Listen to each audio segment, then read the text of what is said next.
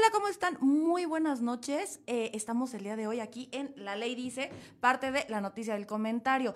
El día de hoy les cuento antes que nada, porque usted, señor, señora, ahí en casita se va a sorprender mucho.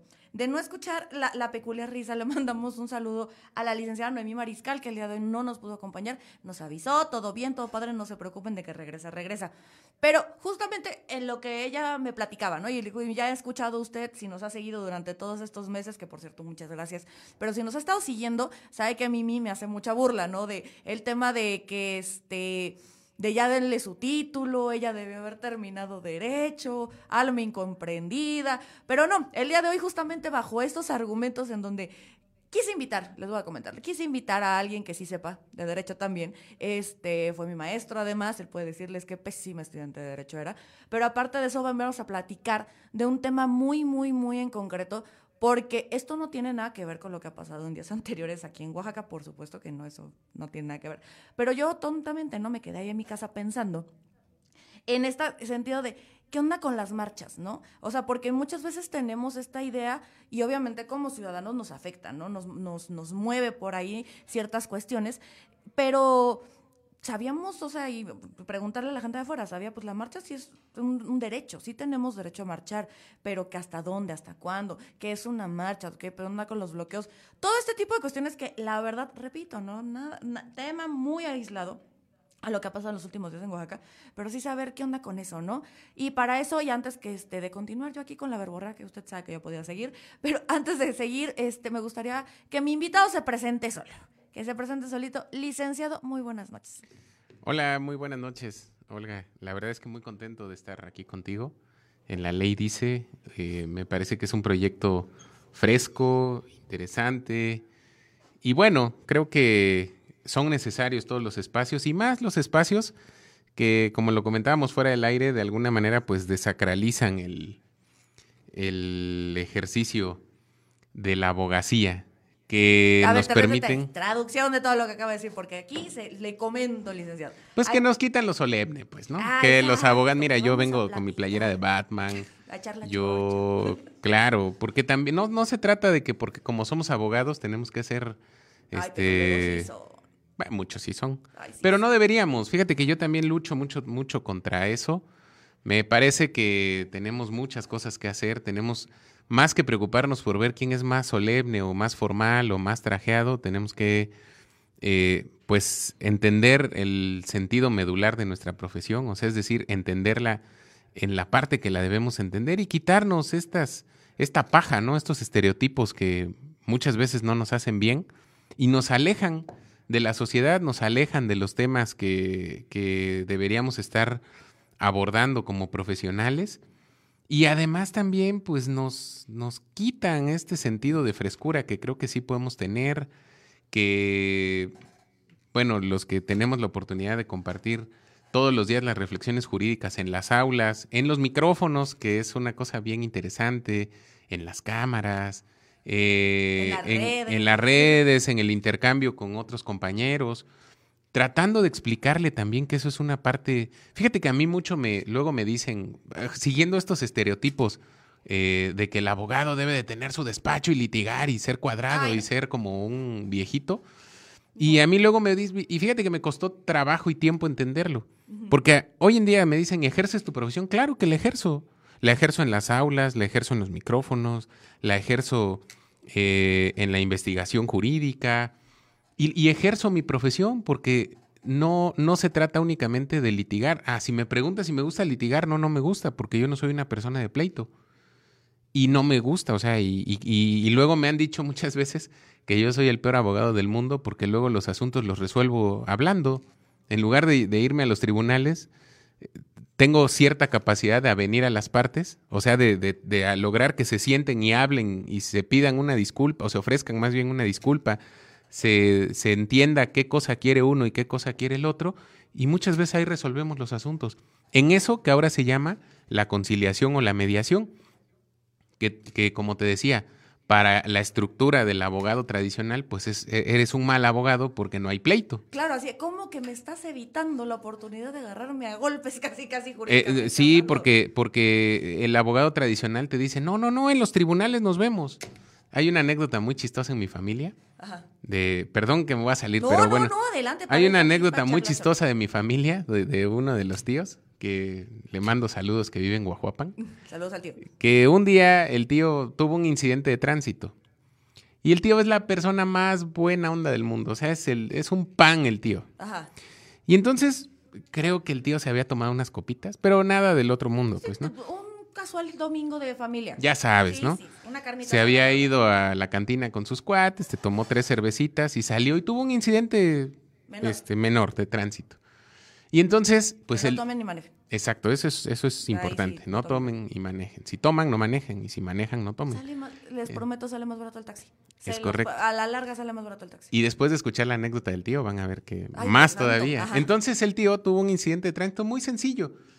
El caso es que el tío, pues, este, se bajó, reconoció que él había tenido la culpa y ya. Pero ya sabes que pueblo chico, infierno grande, alguien vio que había tenido un incidente y no sabía qué tan grave había podido ser y le habla a la familia y le dice, no, que el señor fulano tuvo un accidente y no sé qué. Está en la calle de tal, esquina con tal, y ahí va la hija que había estudiado derecho, pero nunca había ejercido. Ay, esas no faltan, ajá. Y entonces, este, pues resulta que la, la prima, pues llegó y el tío ya había arreglado el problema. O sea, ya, ya, ya, ya estaba platicando con la otra. Y llegó, no, no, no, no, tú, mi papá no tuvo la culpa, tú no sé qué y no sé cuándo, a ver que venga tránsito. Y el papá sí, a ver, a ver. ¿Y qué crees que pasó? No tengo la menor idea. Pues metieron a la cárcel dos días al tío. Ajá. Porque la hija pensando, no, no, no, él debe en ayudar, pero él tiene la razón. O sea, pensando en esta estructura tradicional de la boda, en el tribunal le vamos a ganar y le vamos a demostrar y el peritaje y no sé qué, y pudo haber tenido o no la culpa, pero finalmente, pues el pobre tío, que ya había arreglado el problema hablando, se, tuvo, se tuvo que echar dos días en la cárcel. Bueno, en los separos, ¿no? el carro en el corralón. Entre comillas, lo que conocemos en la capital como en Morelos. Exacto, ahí en Morelos echó sus dos días guardado, el carro en el corralón, un montón de dinero de multas. Y de todos modos tuvo que pagar lo que tenía que pagar. Entonces, ¿Qué intento decir? Que no todos los problemas se resuelven en los tribunales. De hecho, una cantidad mínima de problemas tienen que llegar a juicios en todos los casos, ¿eh? no nada más en los casos penales, porque finalmente eso es lo que, lo que el, el sistema penal nos ha llevado a eso. Pero todos los asuntos se pueden resolver hablando. Si existe un poco de cordura entre la gente y si también existe cordura entre los abogados, porque muchas veces son los abogados, también la estructura tradicional del abogado dice que para que el abogado tenga trabajo debe picar el pleito.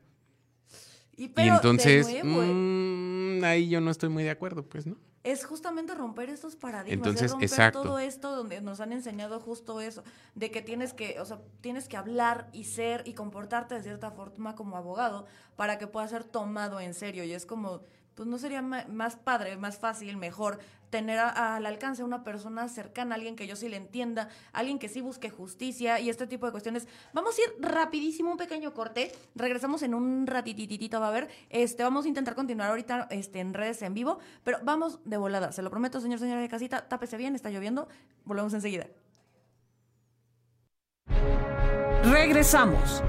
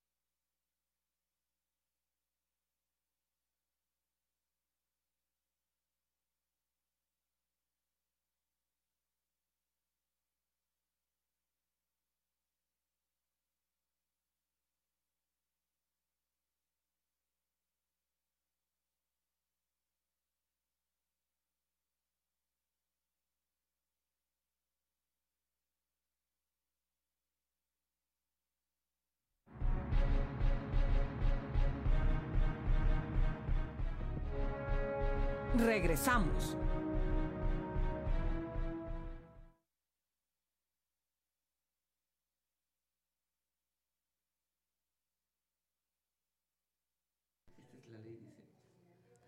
Ay, una disculpa, amigos, aquí en Facebook. Apenas regresamos. 12 personas que están aquí en, la página oficial de la ley dice.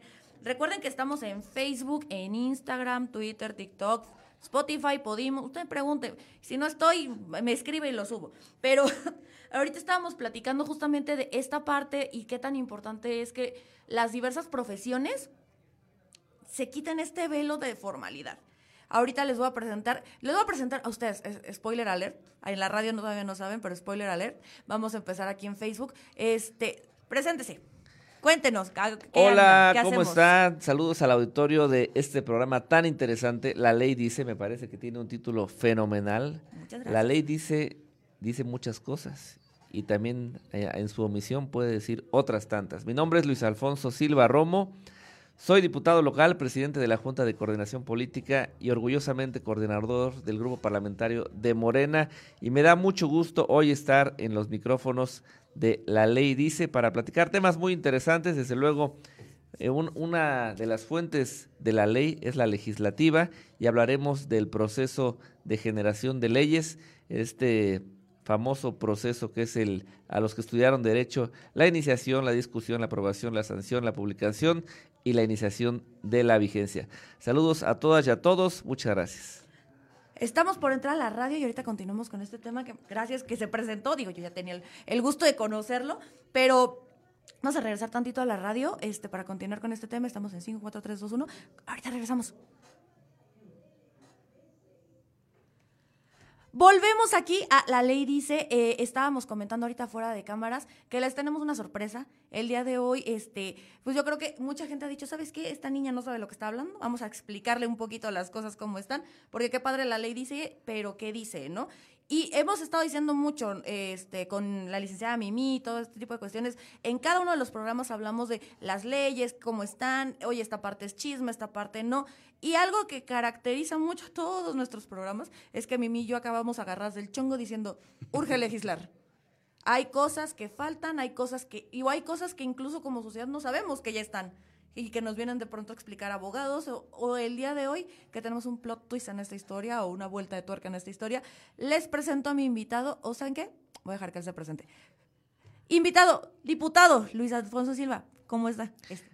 Muy buenas noches a tu auditorio. Gracias por esta oportunidad de estar en los micrófonos de la ley Dice. Siempre es un placer platicar con ustedes, dialogar y lo más importante, estar en comunicación con el pueblo de Oaxaca. Yo entiendo que esta estación llega a muchos, muchos rincones de nuestra entidad y eso nos da mucho gusto y siempre dispuestos a platicar y dialogar con ustedes. Claro, y justamente estábamos, eh, estábamos por abordar uno de los temas pero creo que es, el, es en el tercer segmento. Usted aguántame allá en casita, aguántame que sí lo vamos a tocar.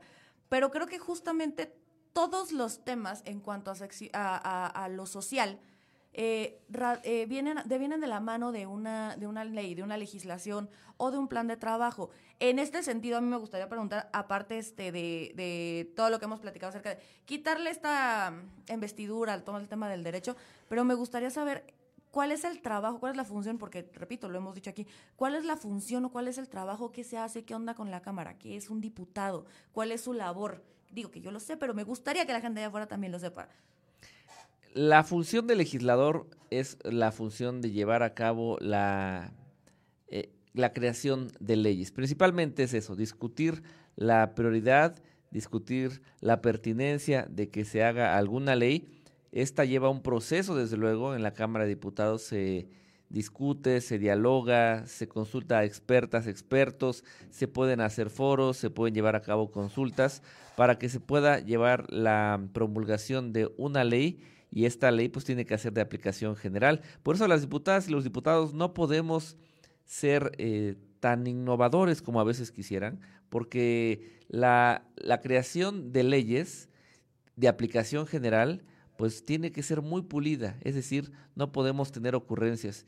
Yo si pudiéramos concebir a la sociedad como un ferrocarril, yo diría que la máquina, la que va jalando todo, la que dice para dónde, sería el mundo del arte y nosotros los legisladores y lo bueno, los abogados sin duda somos el cabuz, los que vamos hasta atrás, porque lo que llega a nuestras manos tiene que ser fórmulas muy probadas, fórmulas muy admitidas y los cambios jurídicos legislativos deben ser graduales, no pueden ser eh, bruscos, porque eso significaría un costo adaptativo muy alto. Y es que justo, creo que hay, hay dos tipos de personas cuando les hablas de diputados, de legisladores. De entrada, gente que pues, ni siquiera tiene, tiene nociones de saber de que existe la local, la federal. De que de la federal el tema legislativo tiene que ver con dos cuestiones. La, Cámara de Diputados, la Cámara de Senadores, mayoría relativa, mayoría simplificada. Todo ese tipo de cuestiones que les prometo, señor, señora, no vamos a tocarlo. Pero está bien saber que habemos personas que no lo sabemos. Por el otro lado, saber que en el Congreso local existe una forma de operar y que el Congreso local únicamente ve por las leyes de Oaxaca y que justamente, como usted comentaba, me parece muy, muy importante, nosotros diputados las hacemos o las modificamos o checamos y es a partir de todo un proceso que, que, esto viene a darse. Es, y, y existe la otra parte en donde ok, yo ya sé que mi diputado local es el responsable, por así decirlo, de, de, de mi comunidad pero le piden cosas que de pronto es, es que el, el diputado, ¿por qué no hay pavimento? Y es, oye, pues es que no me toca a mí, ¿no? Entonces, ¿usted cómo ve esta, esta, estas cuestiones? ¿Cómo podríamos ver que el señor, señora en casita tenga clarísimo? Mira, por ejemplo, esto que acabas de decir de que el diputado local únicamente ve leyes locales es en cierta parte eh, verdadero y por otra no. Por ejemplo, los cambios constitucionales de la federación tienen que aprobarse por 17 legislaturas locales. En esta legislatura, en esta legislatura eh, oaxaqueña hemos aprobado cambios constitucionales muy importantes a nivel federal, como por ejemplo que los programas bienestar, el apoyo a adultos mayores, el apoyo a jóvenes, ya no sean únicamente programas, sino ya son un derecho. Y esto lo aprobamos aquí en la sexagésima cuarta legislatura, la anterior legislatura, gracias a que fuimos una de las primeras 17 legislaturas que lo adoptó y por lo tanto se volvió ley y, pudo ser posible este cambio constitucional. Ahora, en lo que comentabas de que en efecto diputadas y diputados no tenemos facultades ejecutivas o no disponemos de gasto o presupuesto para poder llevar a cabo tantas necesidades que tenemos como el pavimento, como la seguridad, como corregir el agua. En efecto, no tenemos ese presupuesto, sin embargo es una obligación de diputadas y diputados y más en estos tiempos de la cuarta transformación recorrer constantemente las agencias, recorrer constantemente las colonias, visitar a la gente, entender qué está pasando en la sociedad oaxaqueña para que ya con esta representación podamos llevar la voz a la tribuna y pedir que todo lo que hace falta pues sea cumplido, sea atendido y también ser gestores naturales. Me parece que esta conexión que tenemos estrecha con el Poder Ejecutivo, con las autoridades municipales, puede servir como un vaso comunicante que ayude mucho a la ciudadanía a reportar alguna falla, a reportar algo que haga falta, una luminaria, desde una luminaria que ya no sirva, donde hace falta seguridad, algún drenaje colapsado, cualquier clase de necesidad que el Estado mexicano y por lo tanto el Estado oaxaqueño tiene obligación de brindar, me parece que las diputadas y diputados podemos hacerlo, sin olvidar que nuestra función primordial es la de hacer leyes que le sirvan al pueblo de Oaxaca. Claro, y justo como acaba de decir, una cosa es la gestión y eso es una gestión social y eso lo puede hacer, cualquier ciudadano, ¿no? Obviamente, dentro de las funciones y de las posibilidades existen, pues claro, hay que, hay que hacerlo, es necesario. Pero no solamente eso, sino también creo que todo este tipo de legislaciones y sobre todo cuando viene desde una ideología en común, creo que viene dentro de una estrategia, o sea, es, es un trabajo conjunto el que se quiere realizar, ¿no? Entonces, me, me, estaba platicando un poquito ahorita fuera de micrófonos acerca del plan, ¿cómo era? El plan, estatal de desarrollo. Perdón, es que yo sí no sé, le puede acreditar mi maestro de la, de la universidad que no. De, pronto, ya te dijo de la secundaria, ¿eh? Ya, ya te dijo de la secundaria. Pero sí, sí, o sea, del Plan Estatal de Desarrollo. Entonces... Exacto. ¿Qué es el Plan Estatal de Desarrollo? Pues el Plan Estatal de Desarrollo es, digamos, el plan diseñado desde el gobierno del Estado para estos seis años, de qué manera se va a desarrollar el Estado. Nos da mucho gusto que hoy en la Diputación Permanente este Plan Estatal de Desarrollo fue recibido, ya fue turnado a la comisión pertinente, que es la Comisión de Presupuesto, y este Plan Estatal de Desarrollo, a diferencia de todos los planes estatales de desarrollo previos que se hacían desde un escritorio, se, se le encargaban por lo regular a alguna institución educativa, a veces ni siquiera oaxaqueña, sino extranjera, para que pudieran ellos pensar de qué manera desarrollar Oaxaca.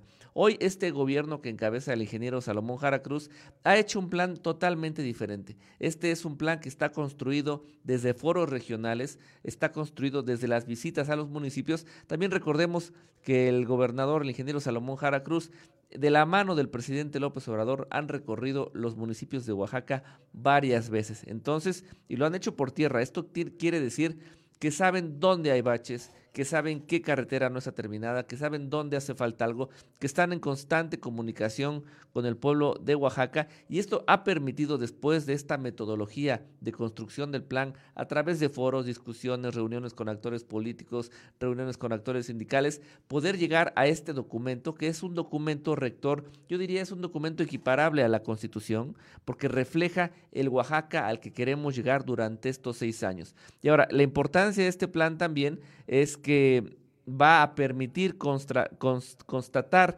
y medir de qué manera va avanzando el programa de gobierno de esta cuarta transformación. Este plan seguramente será pronto aprobado por las diputadas y diputados. Ahí es donde entra la función legislativa en la autorización de este plan y nos va a permitir ahora sí desdoblar los ejes estratégicos de este plan en programas sociales y en líneas de acción para este gobierno que está arrancando y nos parece que está arrancando con una gran legitimidad social.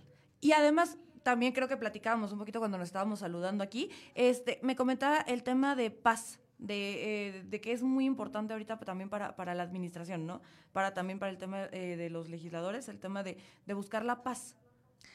Estamos viviendo, yo creo, sin duda, un nuevo pacto social. Este nuevo pacto social quiere decir hablarle de, de frente a la gente, hablar con la verdad y, la, y buscar la justicia social que es lo que busca este, este gobierno de la Cuarta Transformación, que bien lo dice eh, el ingeniero Salomón, es un renacer de la primavera oaxaqueña. ¿Qué es la primavera? Es cuando florece algo que ha estado dormido durante mucho tiempo, durante el invierno, que ha aguantado el otoño, y eso es el Oaxaca de hoy. Estamos a punto de florecer, florecer con las raíces que tenemos bien puestas en nuestras raíces, en nuestras costumbres, en lo, en lo ancestral de nuestros pueblos y esto va a permitir que esta flor que es Oaxaca pues sea una flor hermosa que tenga pétalos, sus pétalos serían los, las ocho regiones del estado de Oaxaca y desde luego planes como este abonan mucho a la paz, abonan mucho a que haya estabilidad social y aquí también queremos reconocer esta actitud de diálogo que ha tenido el gobierno del estado de Oaxaca con el magisterio oaxaqueño, un magisterio combativo, un magisterio que ha sido eh, titular de grandes luchas por el bienestar del pueblo de Oaxaca y el pueblo de México y estamos seguros de que hoy gobierno, pueblo y magisterio somos aliados por el bienestar de niñas y niños. Pues la verdad a mí me encantaría escuchar un poquito más. Le agradezco muchísimo sobre todo esta parte de, ayudarnos a la audiencia. Eh, digo, por ejemplo, a mí que, cometí una garrabasada al decirlo de, que no teníamos injerencia como gobierno, como Congreso local en, en el Congreso federal la verdad es que me encantaría, ojalá nos pudiera acompañar en otra ocasión, que pudiéramos hacer un poquito más extenso el tema. Le agradezco muchísimo haber aceptado la invitación de parte de la noticia y del comentario y pues, la verdad creo que pudiéramos hacerlo muchísimo más extenso. Creo que son cuestiones de, agenda, de tiempos que ahorita nos pueden limitar un poquito. ¿Algo más con lo que quisiera abonar, este eh, diputado? Por recordarle al pueblo de Oaxaca, vamos a revisar este plan que está construido desde el pueblo y para el pueblo.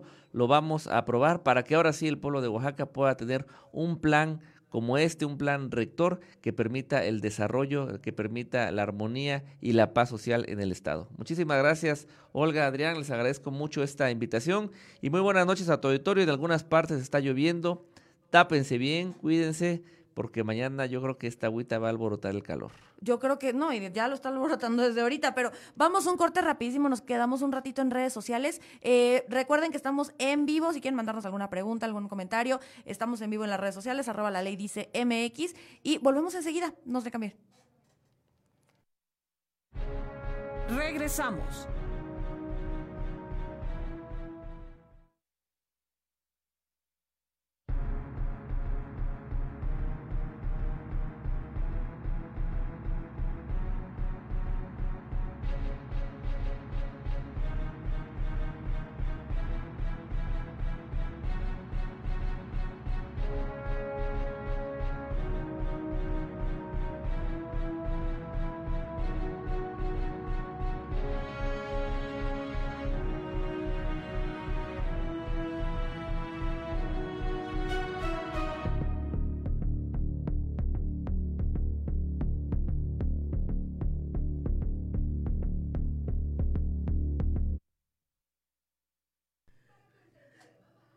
¿Qué ondi? No voy a hacer comentarios. Quien me conoce allá afuera no voy a hacer comentarios. Ustedes saben por qué no hablé. Pero bueno. Lo siento. Hola, ¿cómo están? Estábamos platicando. Gabriel, deja de burlarte de mí. Espero no del todo. Y es que sí, qué buena canción es esa, Dios. Vamos a relajarnos un poquito porque ahorita se viene un tema padre, se viene un tema interesante. Este, sí queremos, fíjese, y sí se lo voy a decir de una vez, espérese, en lo que escucho. A ver, Gabriel, háblame para que vea que de cuál es el lado que sí escuchaba. No, entonces es el otro lado. La cosa... Uh, lo que les quería decir, por cierto, otra cosa, shout out mis aretes, Shai Delgado. Esto está al revés, fue mi culpa. Shout out, la verdad, qué bonitos son, ya que viene la Guetza, licenciado. Pa, pa, Eso veo, vienes muy combinada tú. Yo siempre soy muy combinada, que yo. Siempre. Que llegara yo en panza a la escuela era porque era a las 7 de la mañana. Y dormida. y dormida. No, pero llegaban. Cuando llegaban. A, seguir durmiendo. Ah, ya sé. Qué comodidad. qué, qué agusticidad. Sí, qué agusticidad, dijera, qué agusticidad. Sí. Como decía el doctor Smith, uno aquí matándose, enseñándoles para que ustedes digan. Ay, su clase no me tocaba a las 7, licenciado. Nah, eran como. Ah, usted ya me agar... usted me agarraba despierto y yo ya no estaba. Como a las 9, ¿no? sí, ya, ya está, ya fui a desayunar. Ya ha habido yo con el rulo de desayunar. o con Hugo, con quien se dejara en ese momento. Quien se, son, quien se dejara son sacar por mí que yo era de, ay, no, ya me aburrí. Pero es que sí, yo era así muy así. Yo sí era muy así. La verdad, o sea, y no era el tema de los maestros. O sea, por ejemplo, yo me acuerdo mucho de las clases de, de Élfego, de, de Villalobos, me parecían extraordinarias. Cristian cuando iba, porque era un hombre ocupado. De Elfego, Elfegum, Elfegorum. Elfego era muy bueno. me Hoy bueno, no, no, y ayer, antier, me enteré que regresó a la dirección de la Facultad de Derecho de la URSA la maestra Olivia Pérez Ojeda. Fíjate que no me Lo cual me da mucho gusto y creo que estamos fuera del aire, ¿verdad? Pues sí, en, Facebook, Facebook. Ah, bueno, pero no, importa. Le mando un saludo muy afectuoso a la, a la maestra Olivia que era la maestra, debe seguir siendo la titular de Seguridad Social. ¿A poco sí? A mí me tocó con Perla. O sea, pero... Uh, pero no, pero no. Dos segundos. Pues también yo estuve dos segundos allá adentro, ¿no? Entonces, también, en, el, ratito que estuve. Pero sí me acuerdo de, de las, de las clases de, de, de, de, de Quirós, de... Es que sí, hicimos una buena lista apenas de como de qué maestro te acordabas justamente con, quien le comenté Evidentemente te acordabas de mí. Pues sí, pero usted pero ah. por fuera. O sea, pues por obviamente por el programa, por Jaime, ah, por los chismecitos que luego nos aventábamos. Bueno, es así, ¿no? Entonces, era más por eso que por la parte de, de, de la clase, que porque además, sí lo voy a contar en Facebook, en radio, tonta no soy, pero sí, sí voy a contar que en su momento, este pues yo me llevé una extra, no, ni siquiera extraordinario, o sea, ya era el extra del extra del extra, o sea, es, tienes que volver a tomar la el recurso. El recurso, el famoso recurso, que me tocó con Recurso de recursar, pues. Sí, sí, o sea, de, plano ya te dimos oportunidades en extras, ya te dimos todo, y ni, te voy a ser muy honesta, no me acuerdo ni de qué materia era. Yo siempre digo que es como algo de constitucional, teoría del Estado o algo así. No, constitucional, era. era constitucional. Y a mí, y después me acabó gustando mucho constitucional. Porque además... Es la materia más bonita del mundo. La verdad es que sí. O sea, en su momento, pues obviamente pues, no lo aprecias, una es una niña. Pero una el criatura. Día, el, día más bonito del año es el 5 de febrero, que es el día de la, Constitución. Ahí, ahí, tengo mis dudas. Pero no sé si es el día más bonito. Pero la verdad es que el derecho constitucional es muy bueno y creo que a mí sí me sirvió mucho recursarlo porque pues éramos dos pelados y uno siempre estaba dormido. Y nosotros luego echando el chisme. Pero sí aprendíamos. Ese curso se tomó y se pasó. Y la verdad es que es Como dicen, este. Es, se jugó y se ganó. Es, es poco, pero es trabajo honesto. ¿Cómo, ah, dice ese, ¿Cómo dice ese meme? Poco, pero es trabajo honesto, sí, tal cual. Pero sí, y la verdad es que fue igual. Me acuerdo que en, penal. Ay, ¿cómo se llamaba esta maestra? Ah, pero no, sé que sabe qué maestra me refiero, porque ella también me, me, reprobaba y me reprobaba, me reprobaba. ¿En penal? En penal. Una maestra chaparrita, morenita, ya grande, muy estricta, o sea, tenía toda la cara de trabajar en un juzgado. O sea, sí, sí, sí la veía, sí, esta, esta maestra trabaja en un juzgado. O sea, no me queda duda. Ah, no me acuerdo, pero todavía me acuerdo que ella sí me exigía mucho. Pero de esos maestros que te exigen para bien. O sea, no, no voy a decir. Sí, no, para mal. Sí, no le voy a decir la otra historia que contamos fuera del aire, ese, ese fue para mal. Ah, bueno, sí. Eh, ese, profesor solo quería el teléfono de alguien, pero es otra historia. No era un alumno, nada más para no hacer, para no hacer chisme.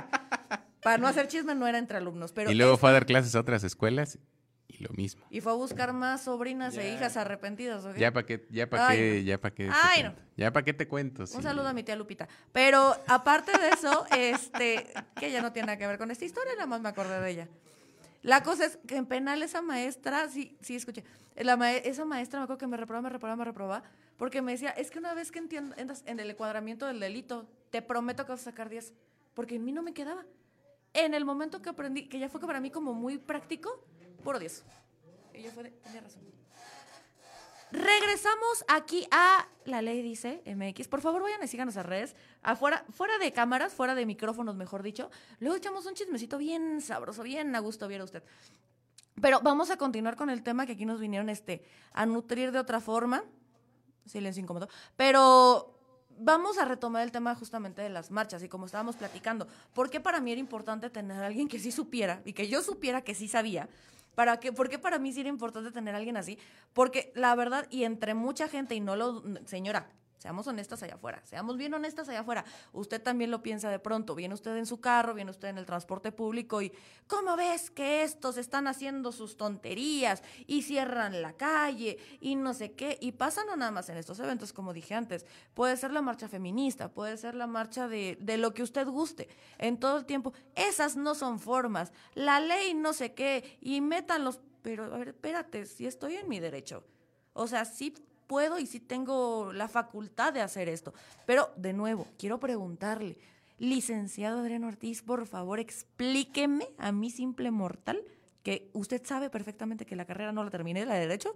Entonces, usted explíqueme, por favor, ¿qué onda con las marchas? O sea, ¿se puede, no se puede? ¿Qué tanto me puedo enojar? ¿Qué tanto les puedo tocar el claxon? ¿Qué hubo? Bueno, tenemos que partir de que son dos derechos. Vamos, a, vamos a, ponerlo un poquito en términos jurídicos, pero sin entrar en este rollo feo. Yo le explico, señora, no se preocupe. Bueno, el artículo octavo de la Constitución, de la Constitución Federal, de la Constitución Política de los Estados Unidos Mexicanos. La ama y señora, dijera mi, mi Nos da a todos los ciudadanos el derecho de pedirle a la autoridad, nuestro derecho de petición. ¿Cómo le podemos pedir a la autoridad? Bueno, pues se supone que la forma ideal, digamos, de hacerle una petición a la autoridad es por escrito. Dice de manera pacífica y respetuosa que se formule una petición por escrito y entonces dice la autoridad tiene la obligación, dice, de hacer recaer un acuerdo, o sea, contestarte, pues, ¿no? En un breve término no, te dice la Constitución que te tiene que dar lo que tú le pides. Ah, dice que te tiene que contestar. Te puede contestar que no y decirte por qué, o que sí y decirte por qué. A lo que tú le estás pidiendo. Pero vamos, eso. Pero la forma del derecho de petición no solo es hacer un escrito y presentarlo. El siguiente derecho que es de hecho la, el, el, punto de partida de los derechos políticos, o sea, los derechos políticos hablando de votar, ser votado, o sea, que podamos ser candidatos a algo, y que nosotros también podamos participar de las jornadas electorales. El día de la votación, ir a votar con nuestra credencial de elector, emitir nuestro voto, que nos pongan nuestra tinta indeleble, marquen nuestra credencial. El punto de partida de todos esos derechos es el derecho de asociarnos, que está en el artículo noveno de la Constitución. Dice el artículo noveno, es muy breve, lo voy a leer rapidísimo. Dice, artículo noveno, no se podrá coartar el derecho de asociarse o reunirse pacíficamente con cualquier objeto lícito, pero solamente los ciudadanos de la República podrán hacerlo para tomar parte en los asuntos políticos del país. Ninguna reunión armada tiene el derecho de deliberar. Y luego hay otra parte que también es muy importante el segundo párrafo de ese artículo, que son párrafos muy breves, dice, porque este, esto que acabo de leer es el derecho de asociación y luego viene el derecho a la protesta, porque sí es un derecho. Solo que, hay que solo que tenemos que entender cuáles debieran de ser los límites. No lo son, pero debieran ser. Dice, no se considerará ilegal y no podrá ser disuelta una asamblea o reunión que tenga por objeto hacer una petición o presentar una protesta por algún acto a una autoridad si no se profieren injurias contra ésta ni se hiciere uso de violencias o amenazas para intimidarla u obligarla a resolver en el sentido que desee. ¿Qué significa, Olga? Que sí tenemos el derecho de tomar las calles. Ojo, no de obligar a la autoridad, ni de injuriarla, ni de amenazarla, ni de intimidarla, que es lo que, en lo que luego terminan. Si vemos lo que ha pasado en los últimos días eh, con algunas protestas que luego devienen en actos de violencia. O en amenazas. O en amenazas, no solo para la autoridad, sino también para nosotros los ciudadanos, que no tenemos nada que ver con eso. ¿Qué significa esto? Bueno, pues que sí tenemos como ciudadanos de la República, como personas que nacimos en este país, que somos mayores de 18 años y que tenemos un modo honesto de vivir, podemos asociarnos con cualquier fin que sea lícito, incluso con fines políticos. La reunión se supone con la asociación con fines políticos son los partidos políticos. Claro. Pero también tenemos el derecho de salir a la calle y protestar siempre, idealmente, que lo hiciéramos dentro de los márgenes de la ley y del respeto a la vía pública. Eso sería lo ideal. Como vemos en otros países, que vemos a la gente que hace una protesta, pero que protesta en la banqueta, por ejemplo, ¿no? Porque también en otros países que tienen otro sentido del respeto al derecho de la mayoría, si tú con un grupo de 5, 10, 20, 100 personas bloqueas una calle, llega la policía y agarra los 5, 10, 15. Y te los agarra o por lo menos les avienta unos gases lacrimógenos o les da unos palos, pues, ¿no? Para que, para que respeten el derecho de la mayoría a transitar libremente, porque ahí es donde empieza el concurso de los derechos. Esta, esta discusión de qué vale más, si el derecho de todos a circular o el derecho de ellos a protestar.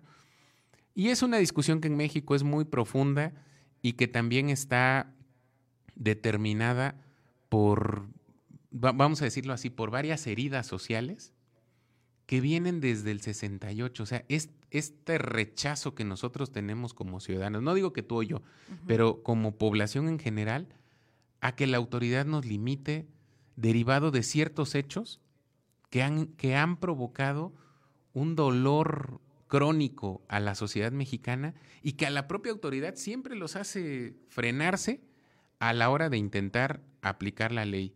Nosotros vemos cómo hay una diferencia enorme, que digo, no podemos compararnos, por ejemplo, con Estados Unidos, que un día sí y otro también tiene casos de brutalidad policíaca, que los tiene por motivos raciales, por motivos sociales, por, por diversas cuestiones, pero nosotros aquí vemos que el Estado de Derecho está demasiado relajado. No sé si tú viste hoy en la mañana o ayer en la noche unos videos de, de en una colonia de la Ciudad de México, como toda la colonia sale a pedrear a unos policías que estaban, creo que intentando hacer un, un eh, cateo o una cosa así, y la gente hasta festeja porque a un policía le dan una pedrada y casi se cae de que le pegan la cara, pues, ¿no?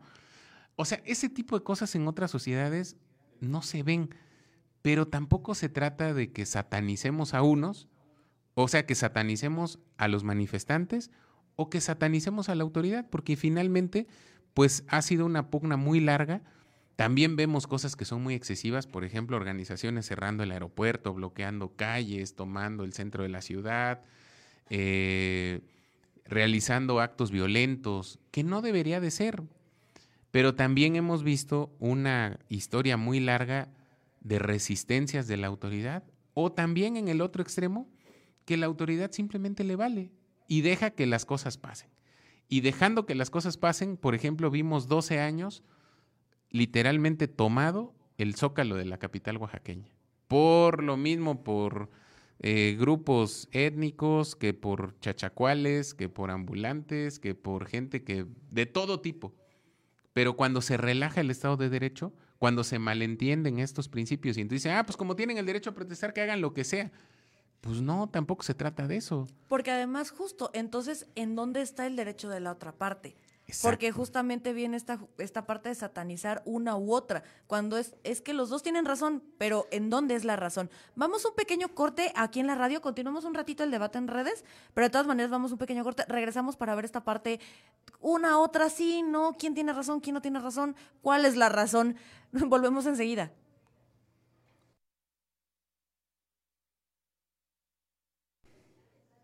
Ay, no, profe, estábamos ya agarrando todo, pero yo ya tenía a Gabriel tres veces. Ya, por favor, manda corte, por favor. Y yo, ya voy, que sí está interesante. Pero es que justo creo que sí viene a, esta, a esta parte, esta discusión, caray, porque es, es, es cierto. O sea, si bien Ay, mire, vamos a aprovechar que no estoy en la radio. Voy a aprovechar para decirles un poquito de lo que estoy pensando.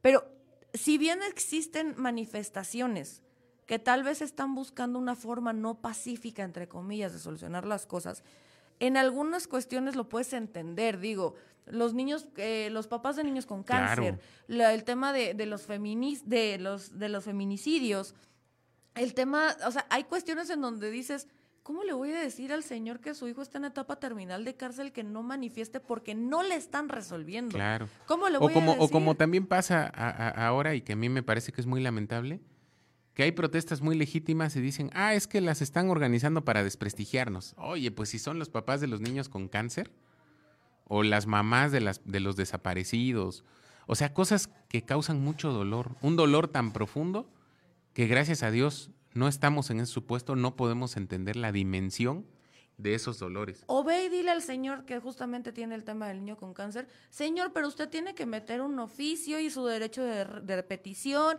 y si no le cumplen, puede meter un amparo, y después del amparo se espera la resolución, y ya pasaron dos años, mi hijo no va a vivir. Pues claro, necesita el medicamento hoy. Claro, lo necesitaba ayer, es más. Exacto. Entonces, obviamente, ¿qué me es más fácil? Hacer todo lo que la ley dice, o ir a manifestarme con los otros papás que también Claro, porque muchas veces ni siquiera es la ley, es la burocracia, es la falta de voluntad. Y creo que también eso, eso es otra cuestión, que lamentablemente luego la autoridad es muy insensible. Es que ahí también son cosas que... No todas, ¿no? Pero a veces, a veces hay muchos casos. Fíjate, yo creo que ni siquiera es... Fíjese que yo sí, ahí le va mi explicación de por qué. Yo creo que el tema de la burocracia justamente, eh, muchas personas, entes, este servidores se justifican mucho de, es que el proceso dice que debo de hacer las cosas así. El libro dice que si yo me salgo de estos puntos o lineamientos, a mí me van a recriminar, entonces me meto en un problema, viene la auditoría, la licitación, no sé qué, y si yo te beneficio, aunque tu causa sea justa, a mí me puede traer problemas, entonces mejor me quedo con la burocracia. Urge legislar en el tema de que deberían de poner y permitir casos de excepción, después hacer el papeleo. O sea, te doy permiso, o sea, como... La urgencia. Claro, yo, yo te autorizo, o sea, yo voy a hacer la norma o la ley que permita casos de excepción y no, no significa que puedas hacer lo que quiera, porque si no al rato todo el mundo argumenta casos de excepción. Pero sí te voy a dar permiso que tengas estos tres strikes, por así decirlos, en donde tú, tu funcionario, te los puedas brincar todos. Y ya después haces tu expediente. Pero en un momento Pues sí, fíjate que también es, por ejemplo, como lo que pasó, lo que, lo que pasó hace unos días con Ana Gabriela Guevara, que es de, verdad, de verdad lamentable. O sea, yo creo que... Es que creo que ahí lo lamentable es que justamente querer, ¿cómo dicen? De, con sombrero ajeno. Hacer, caravana con ah, sombrero ajeno. Exacto, ese fue el error. Porque justamente, el, no, sí, miren, qué padre, y nosotros hicimos, no, espérate, tú no hiciste nada. No, y además que al final de cuentas ella justifica el no hacer porque así están diversas disciplinas deportivas, no nada más las nadadoras. Y ella se justifica diciendo, no, pues es que, ¿cómo hago este, justo lo que tú dices? Es que el, proceso dice que es así, y pues como ellas no lo cumplen porque sus federaciones, pues entonces no les doy nada. Oye, pero fueron a competir y trajeron una medalla de oro y no sé qué. Y ella dice, pues, pues estoy, estoy atada de manos. pues entonces que renuncie.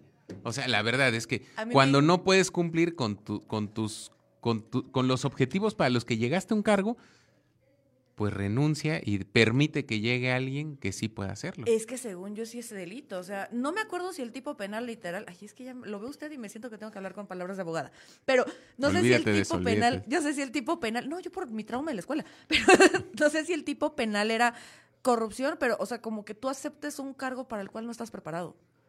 O sea, sí está ahí escrito en la ley, o sea, no lo pues estoy inventando yo, está escrito en la ley que corrupción no nada más es soltar lana, no sé qué, no sé qué, también hacer un cargo por el que tú no estés preparado, pues también es corrupción. Porque además yo sí le escuché muy, lo siento, la palabra es cínica, pero la escuché muy cínica de, ah, pues que sigan vendiendo trajes de baño porque pues por aquí no se puede. Sí. Una cosa así que fue de... Además muy, ¿sabes qué? Muy insensible a, a su mismo gremio, pues, ¿no? Pues por mí que vendan calzones, que vendan abón, ah, que vendan sí, este, topperware, o sea, como si eso fuera. Sí, que te hubieran dicho a ti eso, ¿no? No, pues, o sea, porque además hacerlo es algo digno. Claro, no tiene nada de malo, pero tú estás, tú, Gana Gabriel, estás ahí para eso. Vamos a volver a la radio. Dame un segundito, es que ya me, ya me encabroné. Aquí nos calentamos. Ay, es que de verdad.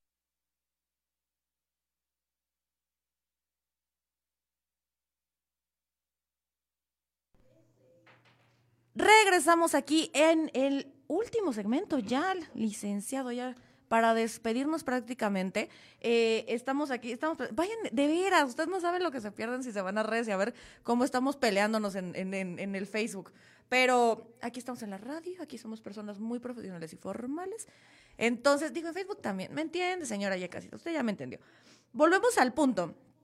Y para terminar y cerrar este tema, en donde siempre va a haber un debate de quién tiene la razón cuál es el valor o cuál es la causa que tiene más razón. La autoridad eh, garantizando la libertad de tránsito de unos cuantos o por el otro lado las diferentes causas o marchas sociales que están haciendo sus manifestaciones.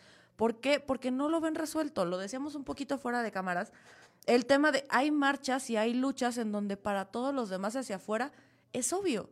Es evidente la lucha y hasta les dan el paso, ¿no?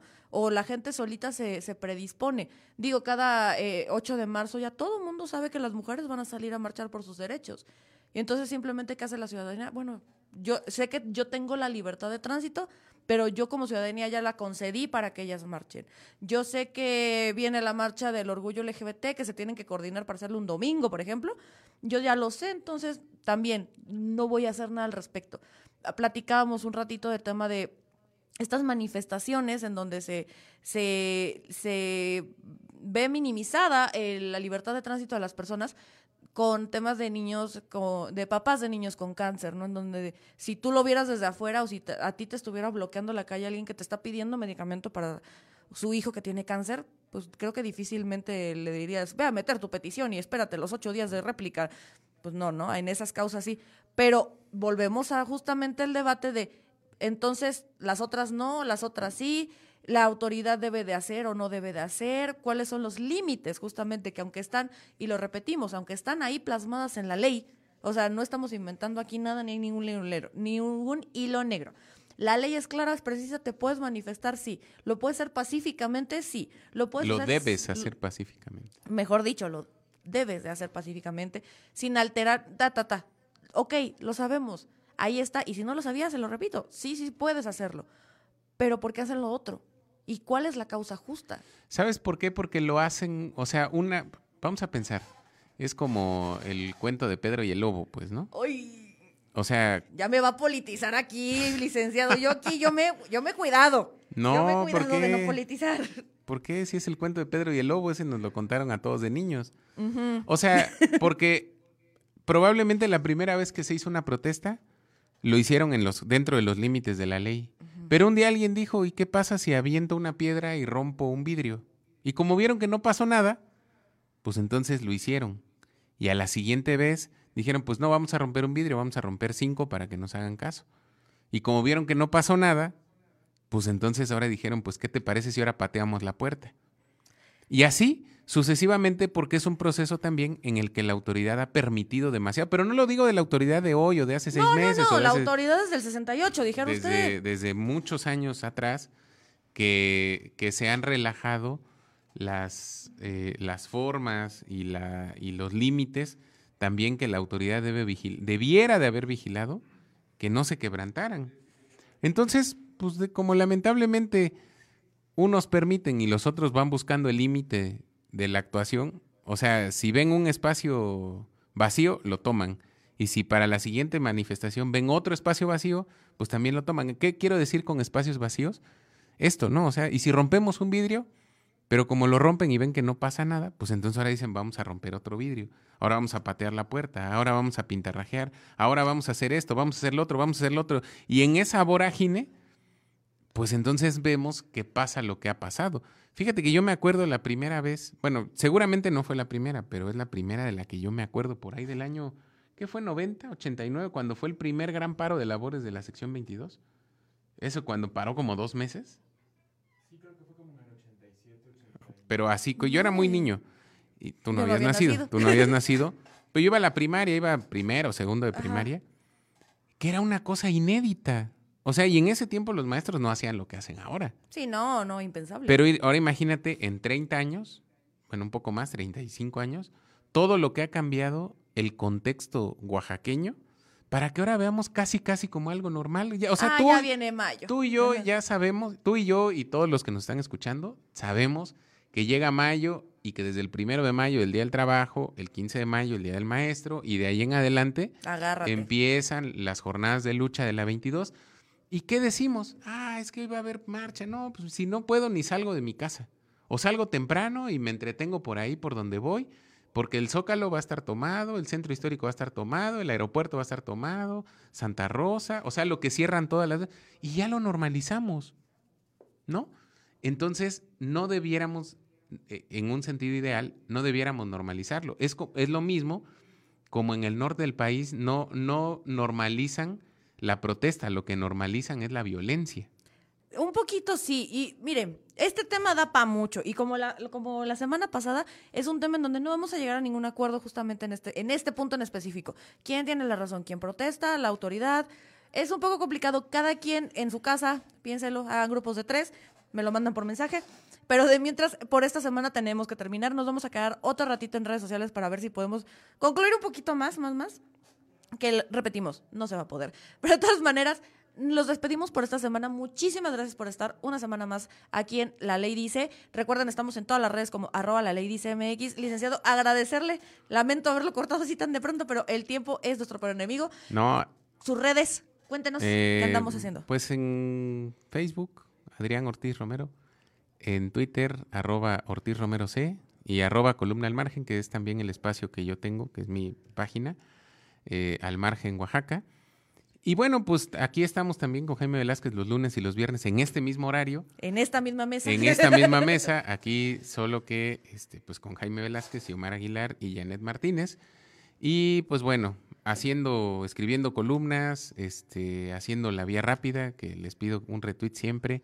Es una cápsula que se publica todas las noches con la información del día. Hoy por ejemplo, la cápsula habla de Tina Turner. Hoy fue un tema en particular porque no todos los días una celebridad de ese tamaño nos deja solos en el mundo. Entonces hoy por eso decidimos hacer solo sobre Tina Turner, pero normalmente son los temas del día.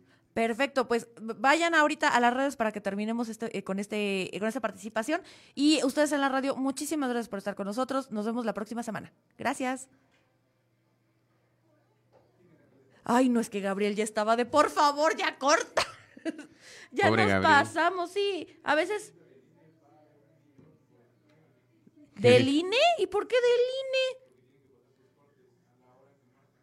Ay, pues qué chingas. No, no es cierto. no es cierto, no es cierto. Defendamos al INE. Sí, no, no, no, mi respeto total al INE, no, no es cierto, es broma. Pero, eh, perdóname, pues.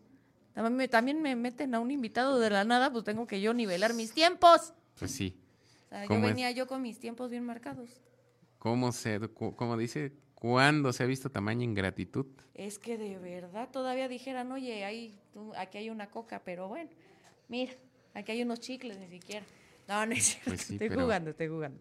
Pero creo que sí, es, ese, ese tema con las marchas, sí creo que sí es bien, bien delicado. Porque justo es como de, digo, ya no estoy en radio, ya lo puedo decir, hasta un chicle me voy a echar. Creo que el tema es que sabemos ya que el tema con algunas marchas, no voy a decir nombres, pero algunas marchas que no son en Oaxaca, nada más para que ya no quede dudas de que no estoy hablando de nada acá. El tema con algunas marchas es que sabemos que hay detrás. Y como que ya hemos platicado mucho eso, cuando el tema, como usted decía, de la violencia y cómo van pasándose los límites la realidad es el tema de las marchas de las mujeres, que luego se ponen a decir, es que esas no son formas, es que no deberían de vandalizar. A ver, las mujeres llevan, ya metieron oficios, ya metieron iniciativas de leyes, derecho de réplica, amparos, ya acudieron a todas las instancias y se dieron cuenta que la única forma en donde la autoridad empezó a hacerles caso y empezar a hacer legislaciones y cosas correctas fue con sus marchas fue destruyendo pues monumentos. Es, a ver, espérate, yo ya hice todo lo que tenía que hacer legalmente. Yo sí cumplí con cada uno de los pasos. Y nunca me hiciste caso hasta que te fui a hacer un desmadre. ¿Cómo no voy a entender yo que esa es la forma? Pues Entonces, pero esa es una causa. Y, por eso, y de ahí viene, y por, de ahí viene, fíjate eso, que, yo sé que es muy polémico y que hay mucha gente que todos modos no es, hay mucha gente que todos modos no está de acuerdo Pero, por ejemplo, eh, esto que es como una consigna, ¿no? Si solo así les van a hacer caso, rompan todo, que es el tema de las mujeres, pues, ¿no? O sea, el, el es 8 de marzo, ¿no? El 8 de marzo, el Día Internacional de la Mujer. Para empezar, no es un día en que tengas que felicitar a nadie, pero además se conmemora, ¿correcto? Pero además, mientras las, las, los colectivos feministas y demás marcharon pacíficamente, eh, hicieron pancartas, fueron creativas y todo, pues nadie las peló. O sea, que llegó el bloque negro. Pasaron años y años y años en el que se, o sea, intentaban hacer visibles temas que la sociedad había normalizado. El acoso, el acoso en todos sus niveles, porque hay muchas cosas que antes pasaban y estaban tan normalizadas que, perdón la redundancia, pero parecían normales. Es que me encanta eso de, es que ya no se les puede hacer un piropo no, nunca se podía. el tema no es de ahora. Y fíjate que, eh, por ejemplo, eh, todavía de mi generación o generaciones un poco más antes de la mía, casi, casi educaban a las niñas para tener que soportar eso. O sea, casi, casi les decían, es tu culpa por ser bonita. No, o fácil. Es tu culpa por ser mujer, es tu culpa por vestirte provocativamente. Es tu culpa por. ¿Por qué la canción de la lucha, de la marcha, justamente es la culpa no era mía, ni cómo estaba, ni cómo vestía? Porque es, yo no debería de preocuparme si traigo faldas, si traigo lo que sea.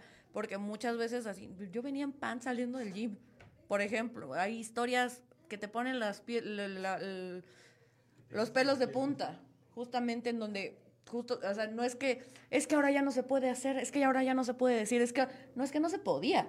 La cuestión es que ahora las mujeres ya salieron a hacerte un desmadre para que tú puedas hacer, pero vamos a una marcha y una, y hasta la fecha hay gente, es que esas no son formas.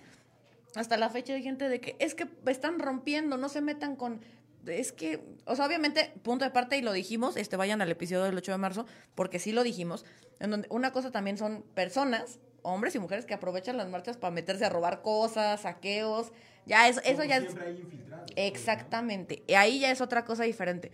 Pero eso de manifestarse con, con pancartas, con rayar incluso, ya esas son otras cuestiones. Pero volvemos a, a entonces esta lucha sí, pero la otra no. Entonces esta marcha sí, pero la otra no. Y es, volvemos al punto. Nunca vamos a llegar a un acuerdo. O sea, de qué, de cuál es correcto y cuál es incorrecto.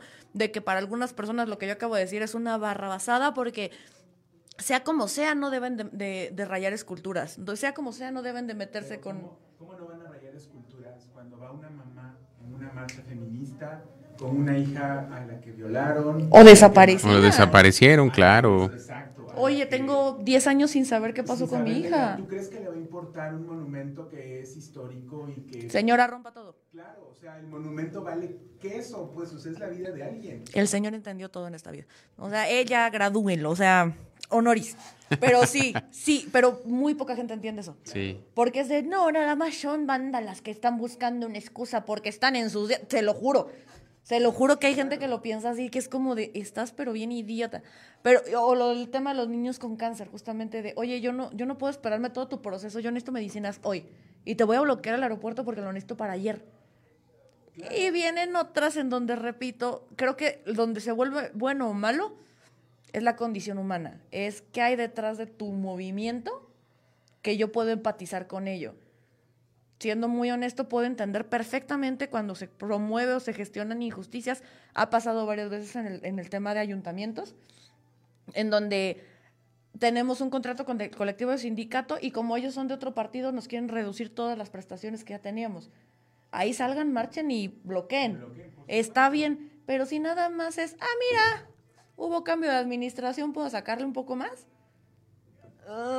No lo sé. no lo sé, Rick. Eso ya querían chantaje incluso. Pues, Exacto. Y pasó, creo que, no me acuerdo si fue, fue en un país, no me acuerdo en qué país fue, pero fue que fue justamente que, como decía el este, licenciado Adrián, es que le digo profe, me quedo con profe. Hmm. Como decía el licenciado Adrián, estamos hablando de países de primer mundo en donde si tú afectas la vialidad, a la cárcel, aunque te estés manifestando y tengas razón, cárcel. Porque en otros países las manifestaciones se hacen en plazas públicas, no afectas el derecho de tránsito y ahí sí haz lo que quieras. Haz lo que quieras. Exacto, pero vienen otros países en donde justo hay sindicatos que han desintegrado en países de primer mundo porque la, porque la autoridad se da cuenta de, oye, lo tuyo ya es abuso al patrón. O sea, lo tuyo es extorsión. O sea, está rayando en extorsión. Me desintegras eso y a la fregada. Pero cosas que no van a pasar en México. La cosa es porque son muchos votos y la gente no está dispuesta a perderlas. Vamos, ya, nada más lo veo tantito, ya me pongo a politizar. Nos vamos a despedir por esta semana. Les agradezco mucho haber estado aquí. Este, enseñó en serio, déle un diploma. Él ya entendió todo. y además, además, Mi hermano, profesor, Ortiz. El señor licenciado Ismael Ortiz. Pero Vamos, este, también ya les contamos un poquito de chismecito de que yo, yo no entraba a clases, eso lo dijo mi maestro, pero ya ven, tonta no soy. Entonces, la niña no es tonta. Vamos este, a despedirnos por esta semana. Licenciado, ¿cómo le fue? ¿Cómo estuvo? ¿Qué piensa? ¿Qué no, muy bien, muy contento y siempre que no tengas un invitado, invítame. Ay, no, este. usted de la aquí ya sabe. Si no, no yo con mucho gusto. No es por falta de Siempre que hay un espacio, yo con mucho gusto aquí te voy a acompañar. Ay, muchísimas gracias, de verdad. Me siento muy bonito.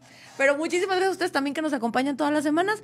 Nos vemos la próxima semana donde también tal vez, tal vez traemos una sorpresita. Saludos, Mimi, ya vi que sí nos estuviste viendo y gracias a todos los que están por allá. Bye. Saludos.